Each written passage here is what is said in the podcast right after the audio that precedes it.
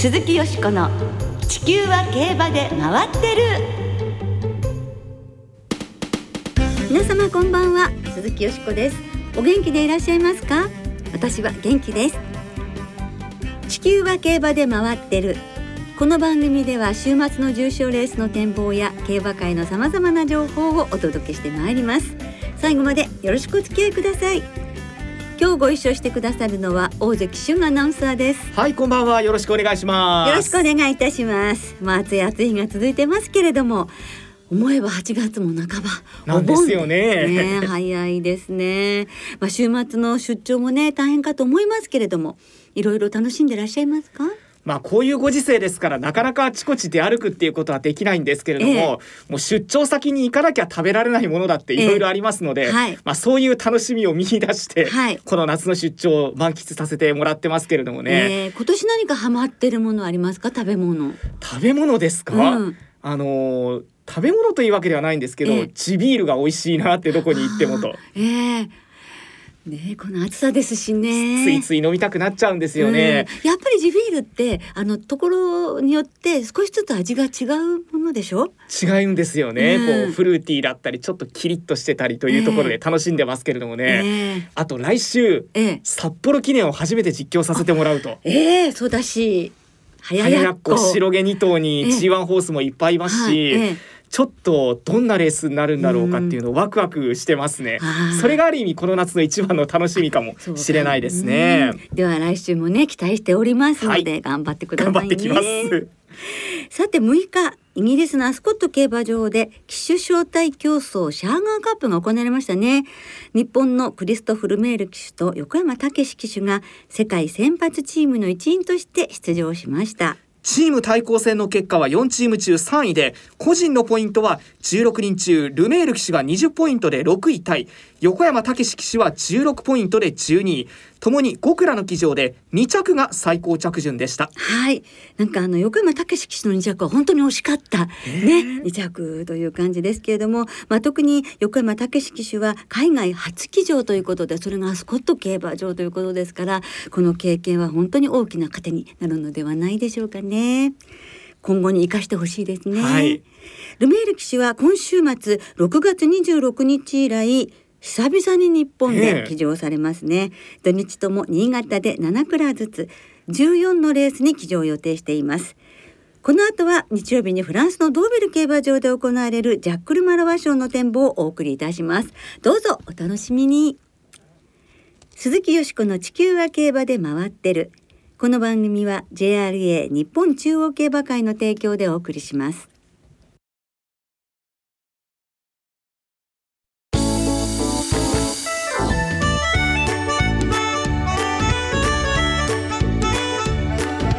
鈴木よしこの地球は競馬で回ってる。日本のバスラットレオンが参戦。ジャックルマロワ賞大展望。今日はあさって日曜日にフランスのドービル競馬場で行われるジャックルマロワ賞の展望をお送りいたします。今年は日本のバスラットレオンが酒井流星騎手とのコンビで参戦しますね。ジャックルマルワ賞には日本から1986年にギャロップダイナが初めて参戦して12着。そして2頭目の挑戦となった1998年の大気シャトルが見事に優勝を飾ったレースです。そうですね。先週もちょっとご紹介いたしましたけれどもその前のモーリストゲスト賞とこのねジャックル・マロワ賞日本勢はね素晴らしい活躍で、えー新しい時代の扉を開いてくれたというレースなわけですがその後2003年にテレグノシスが3着。ローエングリーンが10着。今回のバスラットレオンの出走がなんと19年ぶりの日本馬の挑戦ということになります。はいそして JRA の馬券発売も行われます。インターネット投票は日曜の朝7時から発走予定時刻夜10時55分の2分前まで。UMACA投票による発売は日曜日の各事業所の発売開始時刻から営業終了時刻まで行われます。ではゲストをご紹介いたしましょう。おなじみ海外競馬評論家サラブレッドインフォメーションシステムの奥野陽介さんです。こんばんは。こんばんは。よろしくお願いいたします。今回奥野さんにはジャックルマロワ賞を展望していただくのですがその前に先週同じドービル競馬場で行われたキングエルメスが出走したモーリス・ド・ゲスト賞を振り返っていただきたいのですがどのようにご覧になりましたか？そうですね。あのちょっと意外な展開になったんですけれども、えー、勝ったハイフィールドプリンセス5歳牝馬。えー、今年になって重賞初めて勝った馬なんですけれども、えー、やはりなんか勢いのままに、えー、突き抜けたという感じでしょうかね。えーキングエルメスはどのようにご覧になりますそうですね。やっぱりちょっとこのメンバーでいきなり G1 に入ると少々厳しかったかなと、うん、最後あの足が上がってしまいましたからね、はい、また出直してもらいたいと思います。はい。まあでもナイスチャレンジだったという感じですね距離は違うのですが今週のジャックル・マロワ賞と同じ舞台ということでドーベル競馬場今の馬場コンディションというのはいかがでしょうか？なんかあの雨もないようですしなんか日曜日にちらっと雨降るようなこう予報が出てますけれども、えー、まあまああの多少降っても山水があっても両馬場であることは間違いないと思います。はい。ではジャックル・マロワ賞のメンバー今年は結局9頭9頭立てということになりましたが、はい、レベル的にはいかがなのでしょうか？うん、あのこの馬あ このレースは、えー、100万ユーロレースなんですよね、はい、飛び抜けて賞金高いんですよ。マイル戦の凱旋門賞って言ってます、はい、それくらいあの 格の高いレースですんで、はい、まああのよりすぐりの9頭が集まったレースですかねイギリスのブックメーカー各社の単勝オッズではイギリス2000ギニーそしてセントジェームズ・パレスステークス連勝したコロエバス。6戦5勝でコロネーションステークスを勝ったインスパイラルといったイギリスの3歳勢に人気が集まっているようですね。はい。今名前が最初に上がった3歳馬奥野さんの評価教えてください。えあのこの2頭強い馬ですよね。はい、えー、僕はその女性の方のインスパイラルの方を高く評価してるんですけれども、えーはい、えー、コロエバスもイギリスに戦技にえー、セント・ジェームズ・パレスと2連勝してますし、えー、まああの非常に際どい勝負をものにする勝負強いタイプですよね。うん。インスパイラルに関してはもうあの6戦して5勝で前走のはい、あのレースを2着しただけであとは勝ってる。ずっと連勝だったんですもんね。そうですね。あの、前走はねはっきり言ってこれ、はい、あのデッド力士にしては珍しいえー、乗り違いというか早めにちょっと動きすぎて差し込まれてしまったんですけれども、まあやはり1マイルではこの馬は相当強いと思いますね。はい、コロネーションステークスは強かったですものね。はい、はい。そして古馬勢ではプリンス・オブ・ウェールズ・ステークスの勝ち馬アイルランドのステート・オブ・レストの評価が高いようなのですが今回初めて1600メートルマイル戦に転戦ということですけれどいかがなのでしょうか？この馬はですね、えー、あの今、えー、年度代表馬の一番手に挙げられてるんですよ。でただこのまま、えー、中距離を行っても、えー、もしバイドが、えーえー、これから活躍してしまうとバイドの方に行ってしまうんで、えー、1マイルで強いとこ見せてやろうと思って、えー、あえてこういう虎穴に飛び込んできたみたいですね。奥野さんとしてはこの1600メートルへの転戦というのはどのようにお考えですか？あの過去に長い距離から、えー、ジャックル・モロワで成果を出した馬っていうのは明らかにその万能型だったんですよね。で僕はこの馬のレースを見てて、えー、どうもそういうタイプとはちょっと違うように見えるんですよ。だからちょっとマイルで直線であのーえー、バリバリ飛ばすようなレースで果たしてこの馬が力を出せるのかなと思ってます。ああちょっとびっくりっていうかねちょっと戸惑っちゃうところがあるかもしれませんかね。いやでもこなしたらまたすごいっていうことになるそうです、ね、わけですね。えー、えーそして日本ではバスラットレオンが挑戦しますが、バスラットレオンはブックメーカーだと単勝20倍台の人気。それほど高い評価というわけではないようです、グッドウッドで行われたサセックスステークス4着だったんですが奥野さんあのレースはどんな風にご覧になりましたか？あの欧州初戦としては非常にあのいいレースだったと思います、えー、途中あのまとわりついてくる馬たちを一度突き放す場面がありましたんでえー、特に今回は平坦の、えー、走りやすいコースに変わるんで、はい、えー、上がり目しかないですね。はい、あと筋量も2キロ軽くなりますしね。まあ、酒井流星騎手はいかがですか？頼りになる存在ですと思うんですけど、ね、ずっとあの向こうに行きっきりでおそらく今回もあの小頭数ですから、まあ、どどの枠から出てもどっちかの枠にあの拉致に寄ってくんじゃないかと思いますね。はい。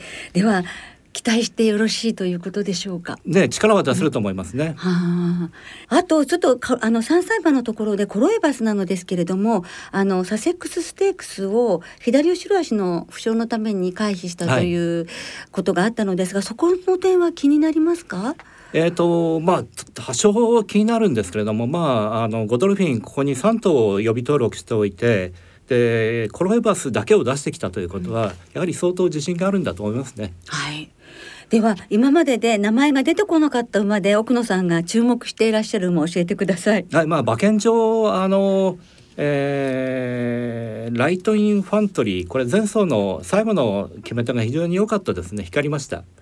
それと、えー、プロスペラスボイッチですか、はい、えー、インスパイアルを任した馬ですけれども、はい、この馬あたりもここが試金石ですかね、ここでいい競馬をすればぐっと上がってくると思いますね。うんまあ、3歳馬はみんなあの斤量がね1.5キロとか2キロとか軽くなっているので。そうですね。だから特に牝馬の55キロっていうのは有利ですよね。あそうですね、えー、先週の今村ジョッキーの斤量を見てても本当にそう思いますね。でもねお見事な騎乗ぶりをね、えー、今村騎手もね。えー、えーと今回もじゃあその辺を絡めてということでしょうか。奥野さんのそれでは、えー、まとめということで見解をお願いいたします、はい、一番優勝に近いのはインスパイラルだと思いますね、うん、あの馬券はインスパイラルを軸に組み立てたいと思います、はい、えー、相手をえー、コロエバスにして、えー、えー、二等軸にして、はい、えー、買うか、えー、えー、コロエバスを外してえー、バスラットレオンの逃げ残りを考えて二頭軸にするか、はい、まあそのあたりはお好みでというか。でまあ一番妙味というのは、ええ、まあ、僕は個人的にそのステート・オブ・レストというのはその 2,000m の馬なんで、え、ちょっとここは忙しいかなと思って、人気のこの馬を削って、えー、馬券を組み立てたいと思います。あもうステートオブレスト入れると馬券的にも妙味がなくなってしまうという。三、連複でえっていう配当になると思いますね。はい。さてお話を聞いてきて、ええ、よしこさんはどう買いたいですか？はい。私はやはりバスラッテレオのサセックスステークスの頑張りというのも感動的でしたし、えー、日本馬の応援隊としては バスラットレオンが本命です。ですから単服を買ってそれからインスパイラルコロエバスのこの3歳馬2頭と私はステートオブレストもすごい根性がある馬だと思うのでこの馬も入れて4頭の馬連ボックスにしたいと思いますが、はい、大関さんはどうですか？私もですねあのインスパイラルが前走を取りこぼしたっていうのはもちろんあるんですけどこの馬はやっぱり相当強いと思いますしプロスペラスボヤージュだって実際にこう勝ったっていう事実があるわけですからこの3歳牝馬2頭で、まあ、やはり筋量軽いっていうのはスピード戦でだいぶ生きるんじゃないかなと思うので3歳牝馬2頭からちょっと狙ってみようかなと思いますけれどもね。これ僕のさんプロスパラスボイッチは前回こう逃げて押し切りだったんですね。そうですね。あのー、まあ逃げなくても競馬できる馬なんですけれども、えー、今回はおそらく、えー、速い馬が1頭いますんで好位からの競馬になると思います。はいこのジャックルマロワ賞は日本時間で14日日曜日の夜10時55分発送予定です。レースの模様はラジオ日経第一で夜10時20分から実況生中継でお送りします。馬券を買ってレースはラジオ日経第一でどうぞお楽しみください。では最後に奥野さん、今年のジャックルマロワ賞の一番の見どころを教えてください。はい、やはりあのバスラットルワンがどのような競馬をするかですね。はい、えー、まだ G1 勝ってない馬ですけれども、えー、ここで勝ったら相当なもんですね。はい、注目したいです。そしてあの矢作調教師のこの海外への挑戦についてのどんなご感想か教えてください。そうですね。いろいろあのいろんな方法を試してらっしゃって、えー、まあその結果が出る出ないはあの時の運なんですけれども、あの非常に今までいい結果を残してますので期待したいと思いますね。そうですね。本当に期待しながらね、ジャックルマロア賞も楽しみたいと思います。奥野さん、今日は暑くてお忙しい中、どうもありがとうございました。はい、ありがとうございました。以上、2日後に迫ったフランスのジャックルマロワ賞の展望をお届けいたしました。鈴木よしこの地球は競馬で回ってる。ここからは週末に行われる重賞を展望していきましょう。その前に先週のエルムステークスよしこさんが生まれん4頭ボックス6点で見事的中されました、しかも選んだ4頭が1着から4着までを占めると。お見事。いやー嬉しい。ちょっと生まれんがね53倍もついちゃって、ねえ。ーちょっとなんか夏のボーナスって感じ。いえいえなんでも本当ねこうちょっとしか軽く可愛い買い方ですのでうん百円でしたけど嬉しかったです。フルレプスリーダーが勝って2着に牝馬のウェルドーンが来てくれたというのがね、ね。跳ねましたえね。はい。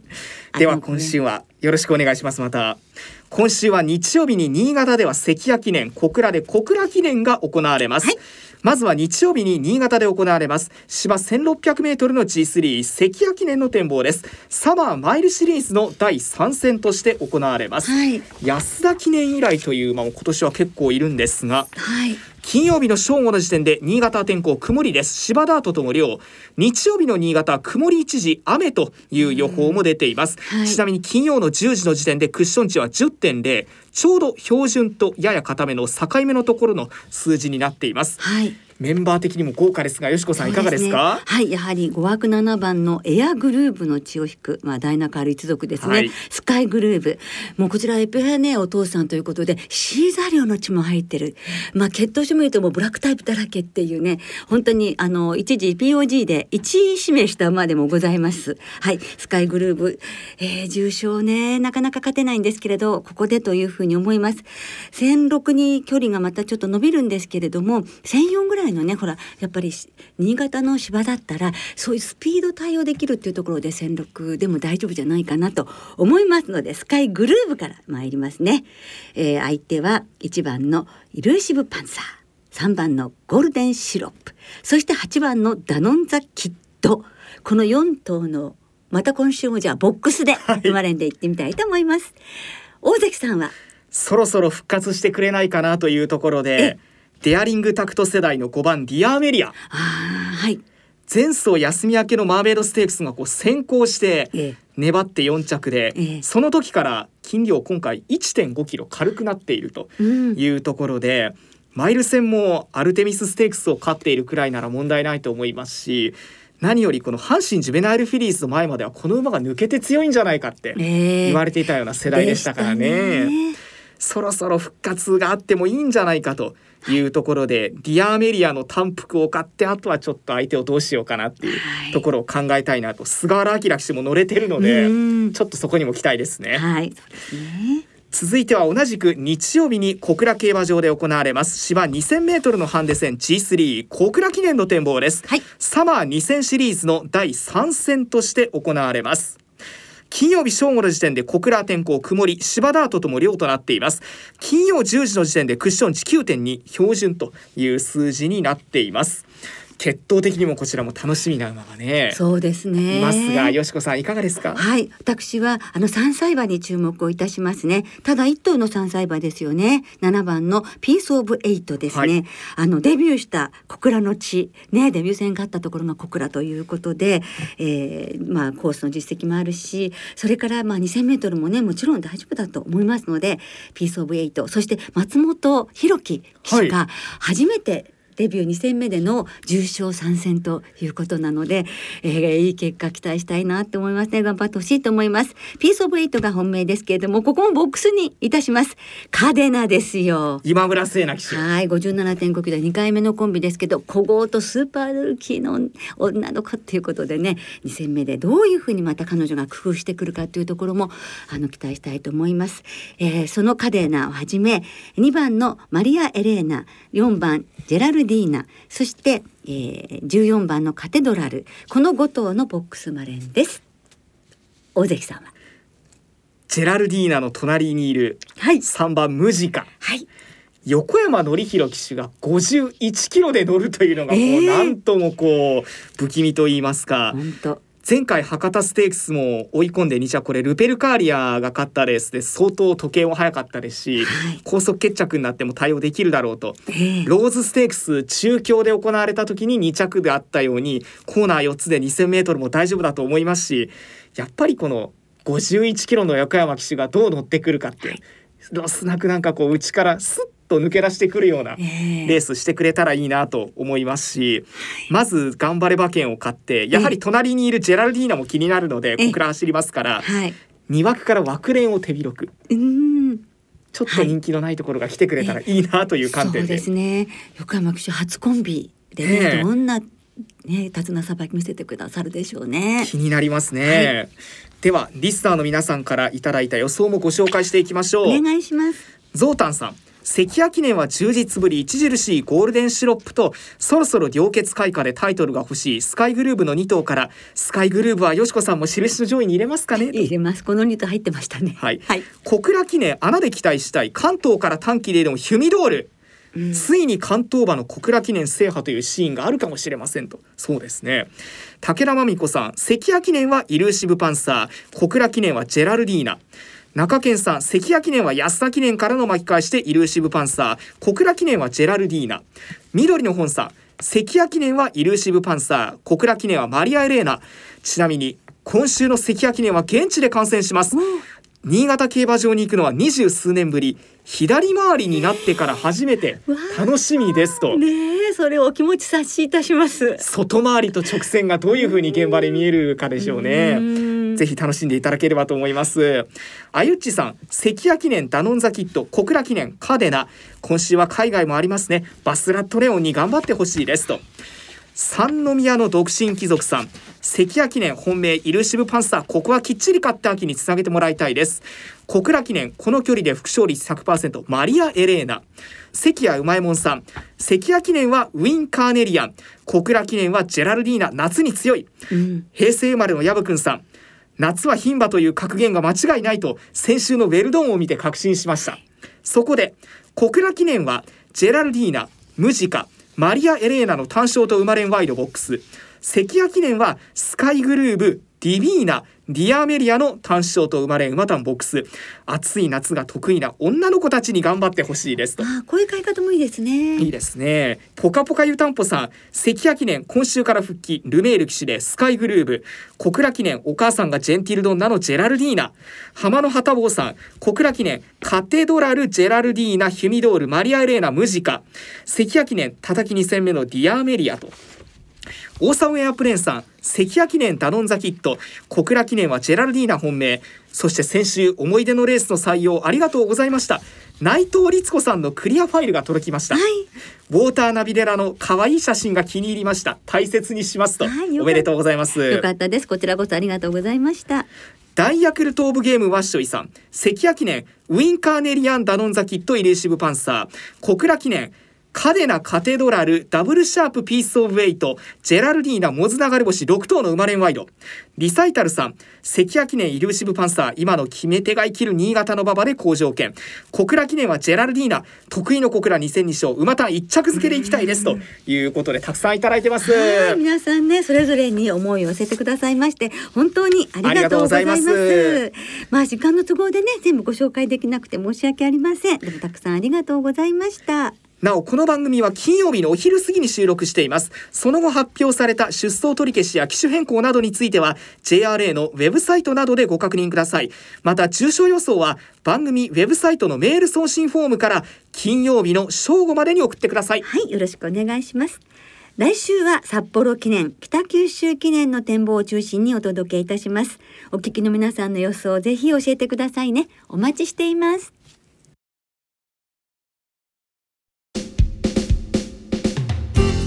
そろそろお別れの時間となりました。今週末は久々に3つの競馬場新潟札幌そして小倉でレースが行われます2歳戦は3つの競馬場で新馬戦7つと未勝利戦が8つさらに小倉でフェニックス賞札幌ではコスモス賞とオープン特別2つが行われますそしてその2歳戦全17レースは単勝がお得です。JRA の2歳戦全競馬場全レースの単勝を対象に通常の払い戻し金に売上の5%相当額が上乗せされて払い戻しされます。さあよしこさん今週の注目の2歳はいらっしゃいますか？はい新馬戦ですね。ルージュクレセントです。明日新潟の5レース芝1600メートルで菅原明騎手とのコンビということでドゥラメンテ産駒で期待しています。はい。ペイシャフェリスしたペイシャフェリスの妹にあたる血統の馬ですけれども、はいそうです、ありがとうございます今週も新潟札幌小倉3つの競馬場ともに事前に指定席あるいは入場券をネット予約された方がご入場いただけます。また事前予約なしで入場できる当日現金発売入場券も発売されます。詳しくは JRA のウェブサイトなどでご確認ください。はいお願いいたします。今日ね特集でもお送りいたしましたけれどもあさって日曜日フランスで行われるジャックル・マロワ賞には日本のバスラットレオンが出走。そして馬券発売も行われます、ぜひバスラットレオン応援いたしましょう。楽しみなレース盛りだくさんの週末の競馬です。存分にお楽しみください。お相手は鈴木よしこと。大関俊でした。また来週元気にお耳にかかりましょう鈴木よしこの地球は競馬で回ってるこの番組は JRA 日本中央競馬会の提供でお送りしました。